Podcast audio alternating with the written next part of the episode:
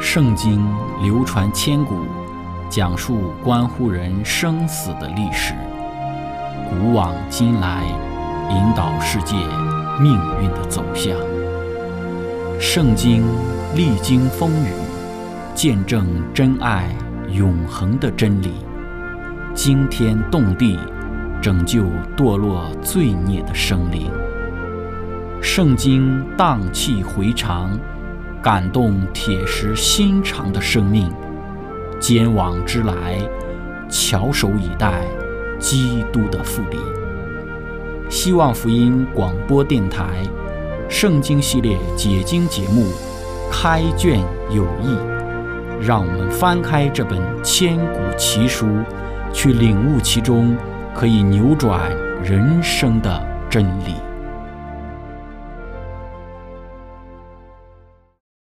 亲爱的听众朋友，平安！欢迎您收听《圣经解经》节目《开卷有益》。我们今天要看的圣经是在希伯来书的第十二章，我们一起来看十八到二十九节。经上记着说：“你们原不是来到那能摸的山，此山有火焰、密云、黑暗、暴风、脚声与说话的声音。那些听见这声音的，都求不要再向他们说话。”因为他们当不起所命他们的话，说靠近这山的，即便是走兽，也要用石头打死。所见的极其可怕，甚至摩西说：“我甚是恐惧战惊。”你们乃是来到西安山，永生上帝的诚意，就是天上的耶路撒冷，那里有千万的天使，有名录在天上诸长子之会所共聚的总会，有审判众人的上帝。和被成全之一人的灵魂，并新约的中保耶稣以及所洒的血，这血所说的比亚伯的血所说的更美。你们总要谨慎，不可弃绝那向你们说话的，因为那些弃绝在地上警戒他们的，尚且不能陶醉，何况我们违背那从天上警戒我们的呢？当时他的声音震动了地，但如今他应许说。再一次，我不单要震动地，还要震动天。这再一次的话是指明被震动的，就是要受造之物都要挪去，使那不被震动的长存。所以，我们既得了不能震动的国，就当感恩，照上帝所喜悦的，用虔诚敬畏的心侍奉上帝，因为我们的上帝乃是烈火。亲爱的朋友，今天我们要一起学习的主题是圣徒的德国。开始学习之前，我们一起聆听一首诗歌《伤口》。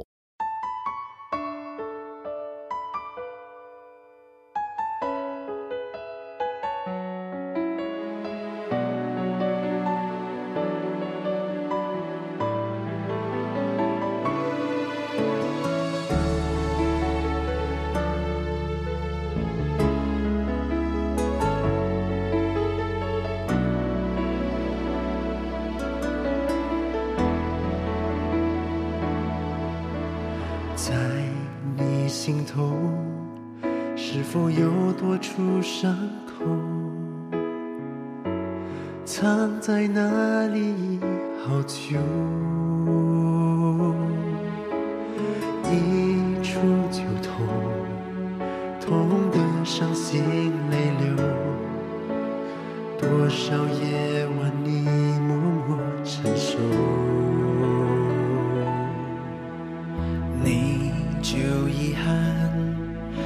信任却遭背叛，爱的人不在世上，经历多次失败，内在外在的伤害，却让人想报复或让人想不开。主耶稣愿意为你疗伤。是你心中需要平安，他要把所有苦毒带走，让你不会受到牵绊。他要使你的伤口变为赐福你的理由，使你更坚强，能在爱和分享。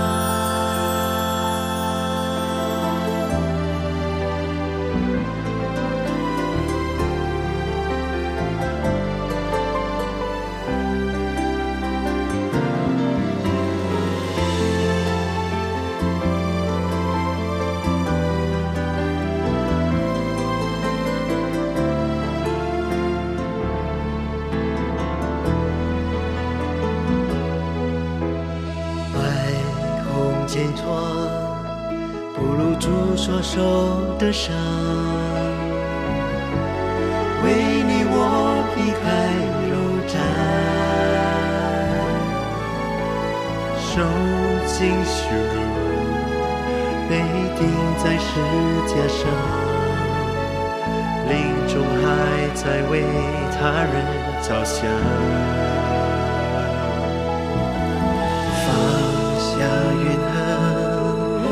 祝，你也是有份。也许宽恕和救恩，人生在世自苦短，不能够一辈子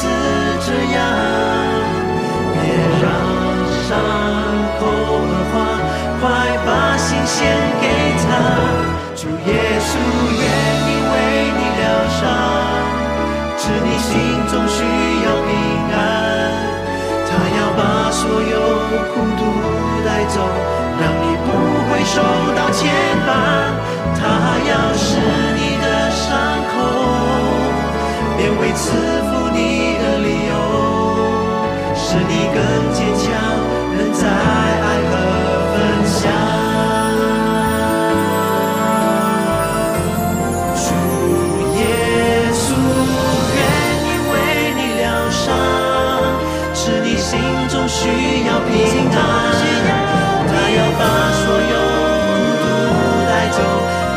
不会受到牵绊。他要是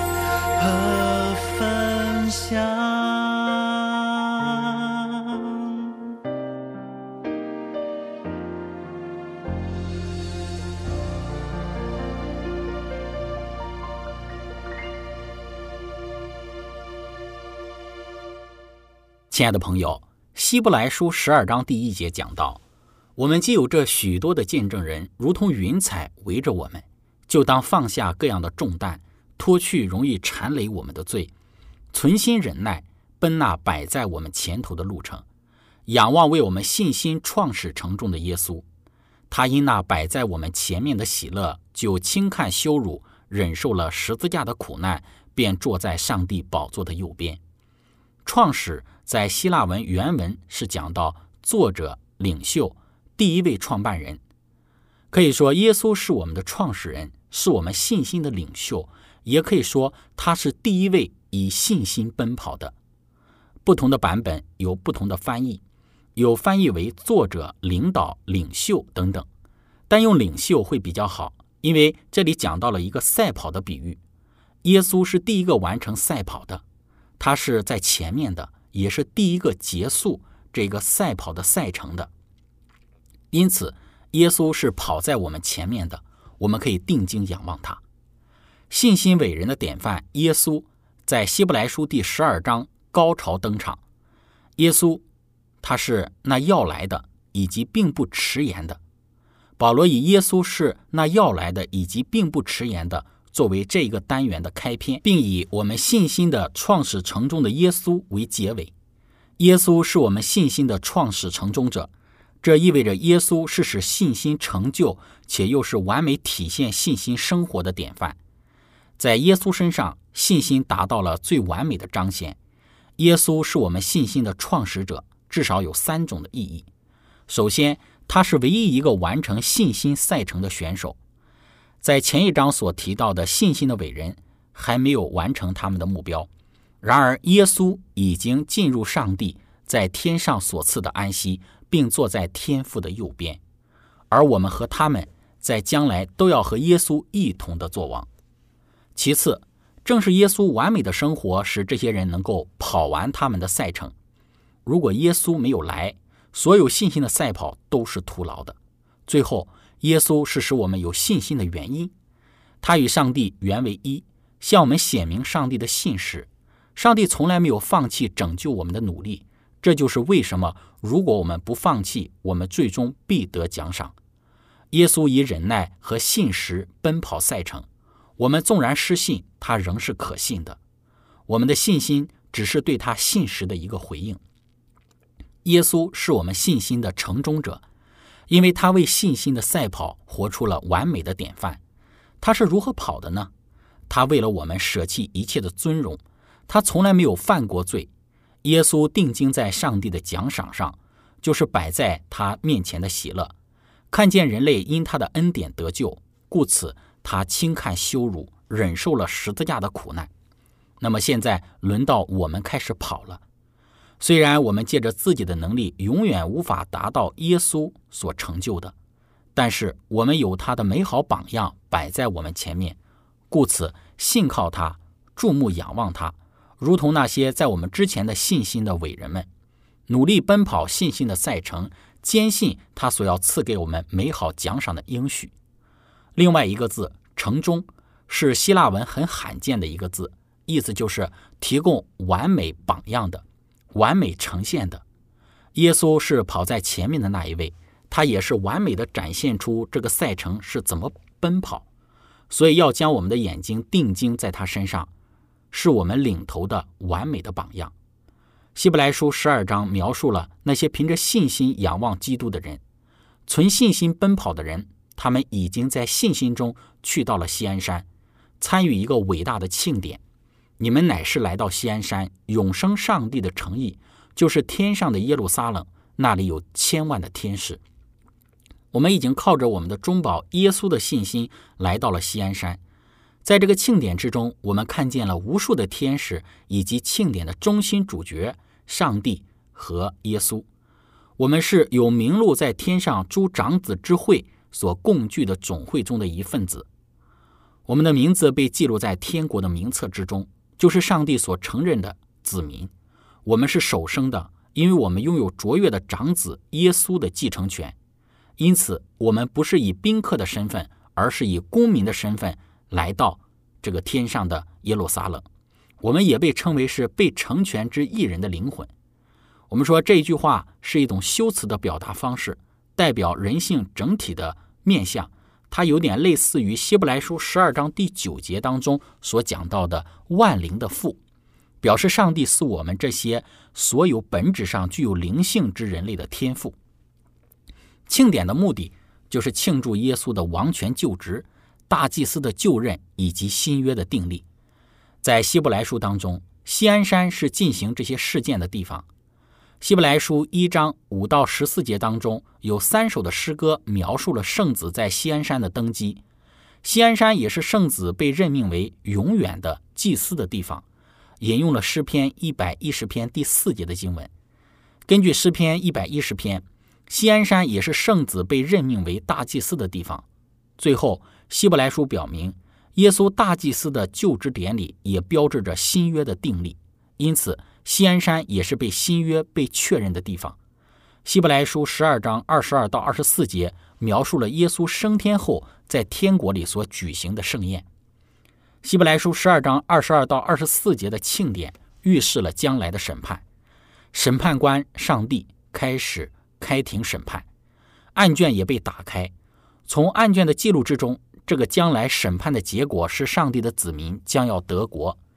这个场景让人想起了但以理书第七章所描写的富临前大审判的场景，就是亘古常在者上帝坐在火焰的宝座上，侍奉他的有千千，在他面前势力的有万万，案卷也都被打开，圣民得国的时候也到，判决是至高者发出的。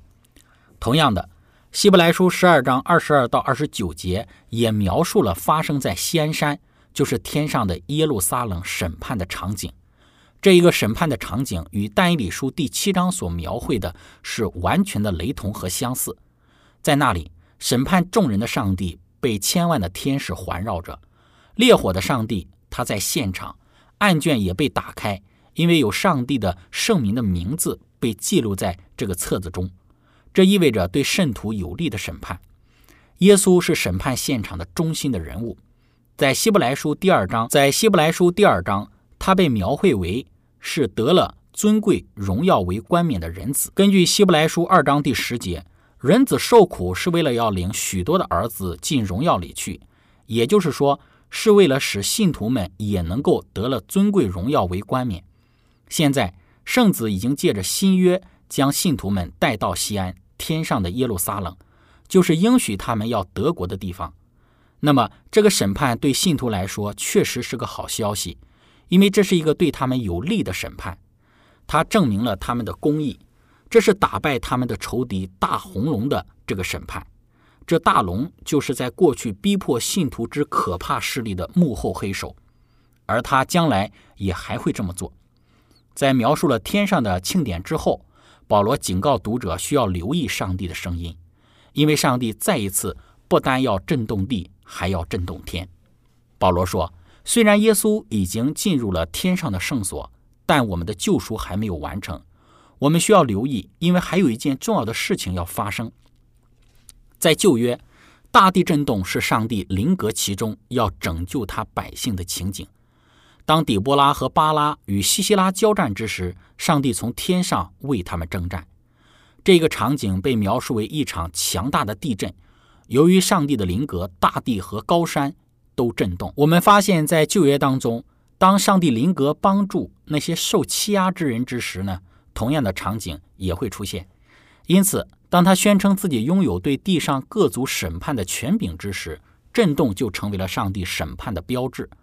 先知预言，这将发生于耶和华的日子。对希伯来书而言，天地的震动是指上帝敌人的毁灭。这是上帝在耶稣登基之时所应许的。上帝对他说：“你坐在我的右边，等我使你仇敌坐你的脚凳。”因此，耶稣已经击败了仇敌，并且已经登基，只是仇敌尚未被消灭。但当上帝震动天地之时，这些仇敌将要被摧毁。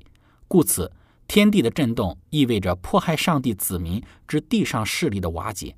更重要的是，被瓦解的也包括那在地上的。这一个势力背后控制着他们的这个属天的势力，就是撒旦和他的天使们。亲爱的朋友，分享到这里，我们一起聆听一首诗歌。你说。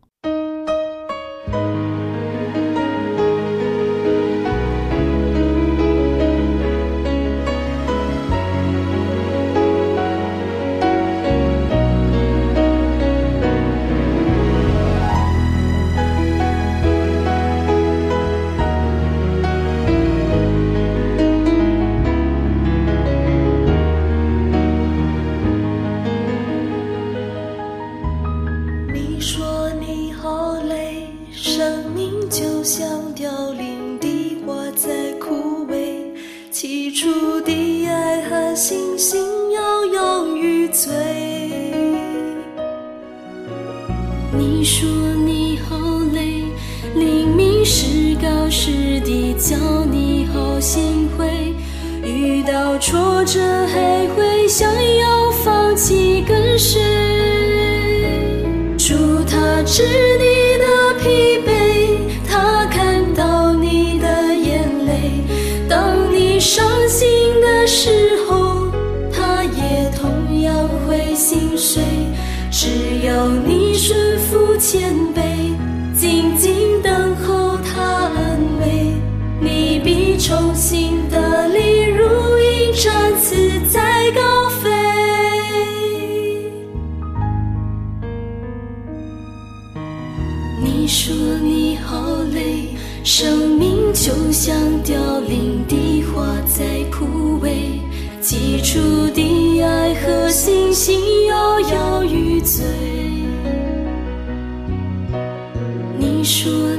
好累，明明是高时低，叫你好心灰。遇到挫折还会想要放弃，跟随？住他这里的疲惫，他看到你的眼泪。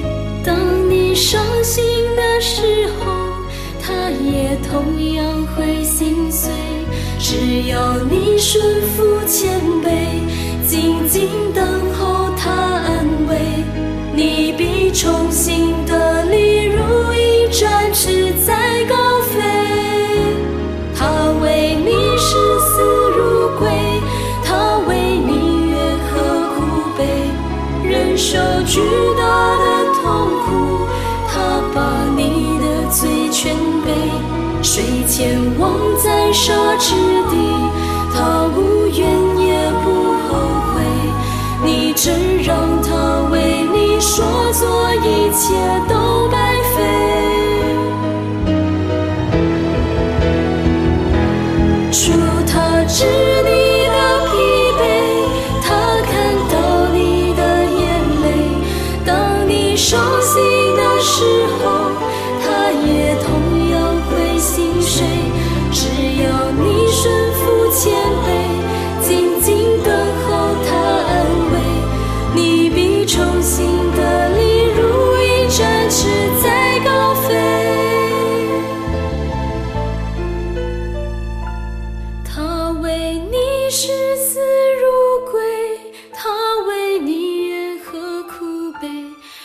受巨大的痛苦，他把你的罪全背。谁前往在沙之地，他无怨也不后悔。你真让他为你说做一切。